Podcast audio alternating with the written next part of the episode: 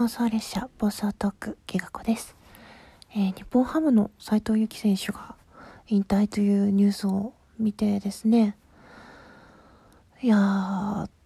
ずっと頑張ってたんだなっていうふうに思いました。私全然スポーツは詳しくないんですけど、まあ、すごく詳しい人は周りにいっぱいいて例えばその人が説明してあげるから一緒にバスケ行こうとか見に行こうとか野球見に行こうとかプロレスも見に行ったことありますし割と詳しい人が横にいると楽しんで見られる感じなんでまあずっとずっと前なんですけど北海道にまだ住んでいた頃札幌ドームによくね野球を見に誘ってくれる家族がいたんですよ。それで私車に乗っけてもらってわーいわーいっていう感じでまあちょっとした小旅行っていうか日帰りなんですけど車に乗せてもらってそのチケットも買ってもらってなんかファンクラブに入ってるからいいよって言ってくれてでなんかすごいその応援する時の歌とか教えてくれたり私当時誰を応援するとかよくわかんなかったでマスコットキャラクターの BB って今違うキャラクターになってるみたいなんですけど BB の耳をつけてユニフォームをつけて球場に行ってそれで当時誰がいたかっていうとまあ覚えてる範囲だけど森本ひとりさんがいて新庄がいて、えー、あと小笠原稲葉そしてダルビッシュですねそのあたりがいてなんか修学旅行でねそうやって観戦に行ったりするとそのモニターに映してもらえたりとかねすごい楽しいことがいっぱいあってなんか新庄が自分で広告買ってなんかつけたとかなんかちょうどその時敵側というか楽天にマー君がいてとかそういう黄金期いわゆる黄金期初めての多分優勝とかそのあたりだと思うんですけど信じられないとかあのあたりですね。すっごい楽しかったんですよね。だからその後全く野球はよくわかんないまま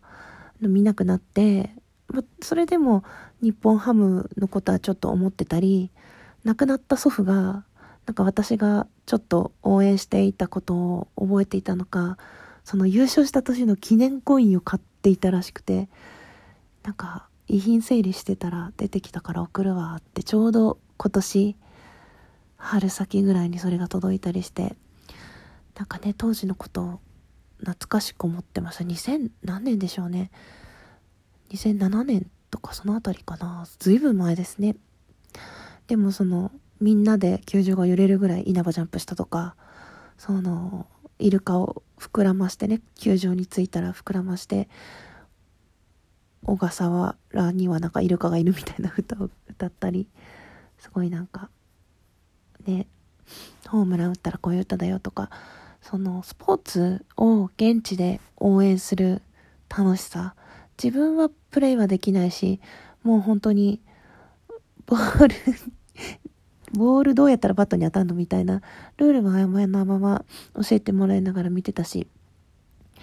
そういう感じだったんですけどなんかそんな時にねこ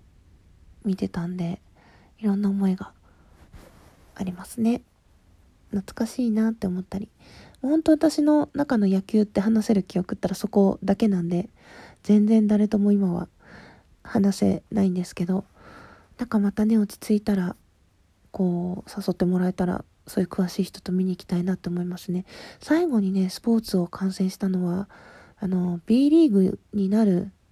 前後のあのアルバルクですかね。なんか友達がチケットもらってきたって言って一回見に行ってあ違うかな。その後幼稚園かなんかの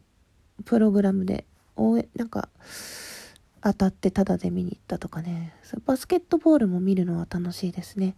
割と NBA とかは時々ですけど見るので何人か選手分かりますぐらいで。やっぱりごめんなさい。ルールとかは曖昧なんですけど。うーん。ね。こ